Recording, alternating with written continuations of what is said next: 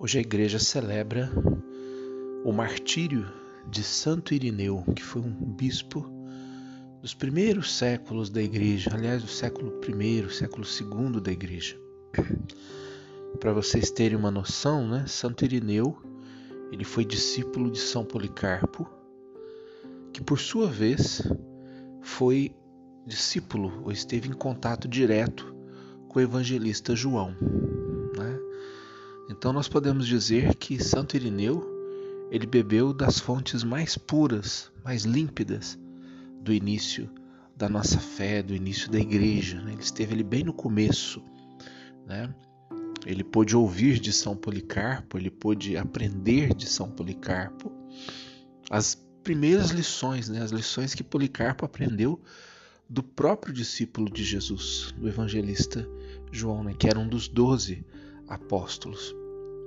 Então, os escritos de Santo Irineu, é, as palavras de Santo Irineu e o testemunho de Santo Irineu são muito enriquecedores para a nossa igreja. E nós celebramos hoje o seu martírio porque justamente ele foi morto né, na época do imperador Severo, numa perseguição contra a igreja, né, que naquela época já era muito forte, já era muito grande, e ele foi morto. Mas ele foi um bispo muito zeloso ele foi ordenado por São Policarpo e foi enviado à França para exercer ali o seu apostolado.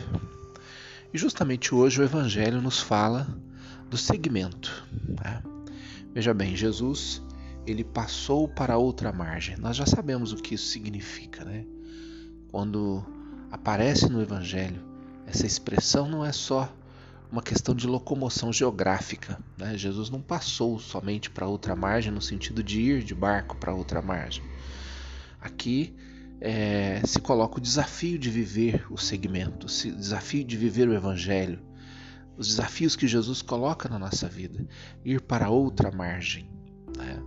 Ir para outra margem significa você vislumbrar um novo horizonte na sua vida, você é, aceitar novos desafios que Jesus coloca na sua existência. E aí então, para que você possa realmente estar pronto para ir para outra margem, Jesus coloca a sua condição. Porque aí o mestre da lei ele chega, né, quando Jesus passa para outra margem, e ele então, no estado de prontidão e até mesmo talvez de euforia, né, ele vai dizer: Mestre, te seguirei para onde quer que tu fores.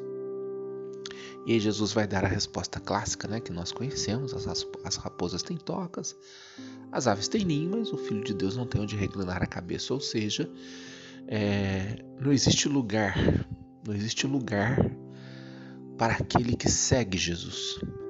Não existe lugar para aquele que se coloca no caminho do seguimento de Jesus Cristo. O lugar aqui não é também um lugar geográfico, não é, não é um, um lugar, o um lugar físico onde você está. O lugar aqui é o lugar existencial. Né? Jesus está sempre nos chamando a um lugar diferente. O lugar aqui né, significa é, o patamar de vida onde você se encontra. Jesus quer sempre te conduzir a algo novo. Né? Você não vai ser o mesmo seguindo Jesus. Você vai passar por processos de transformação, por processos de mudança. E você precisa estar pronto para esses processos de transformação, para esses processos de mudança na sua vida. Você nunca vai ser o mesmo depois que Jesus vier tocar o seu coração, tocar a sua vida. Então você vai estar sempre mudando de lugar, né? Não um lugar geográfico, você vai morar sempre no mesmo endereço, né, digamos assim, mas você vai ser transformado existencialmente. Né? É, o Frank não vai ser o mesmo Frank, né? o João não vai ser o mesmo João, ele vai se tornar uma pessoa diferente. É, Eis que faço nova todas as coisas, é o que Jesus nos diz através do Espírito. E ele está sempre pronto a nos transformar.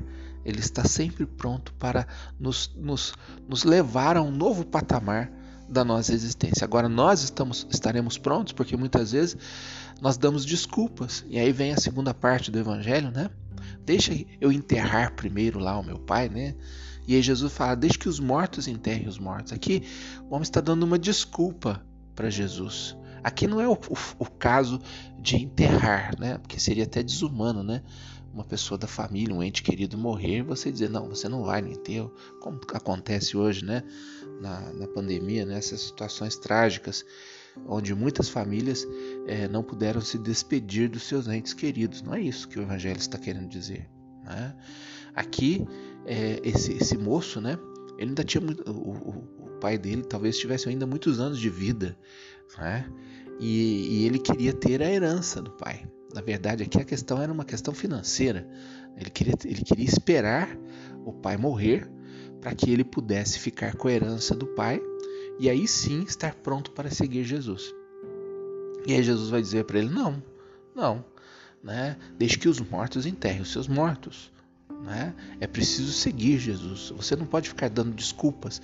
Ah, amanhã eu faço isso. Ah, depois que acontecer isso, eu vou e sigo Jesus. E assim vai, né? Nós somos mestres em dar desculpas, né?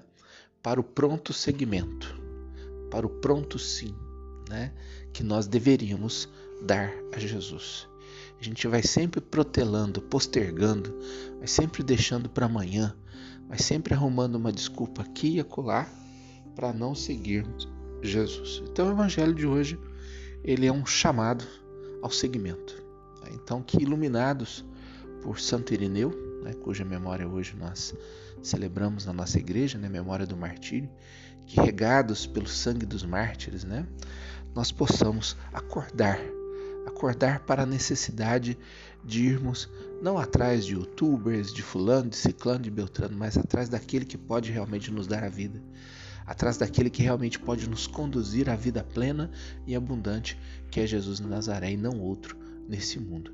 E que quando nós acordarmos, nós estejamos prontos, como Maria, nossa mãe, para dar o nosso sim a Jesus, né? Sim, Senhor, eu quero te seguir. Não vou ficar inventando desculpas, não vou ficar deixando para depois.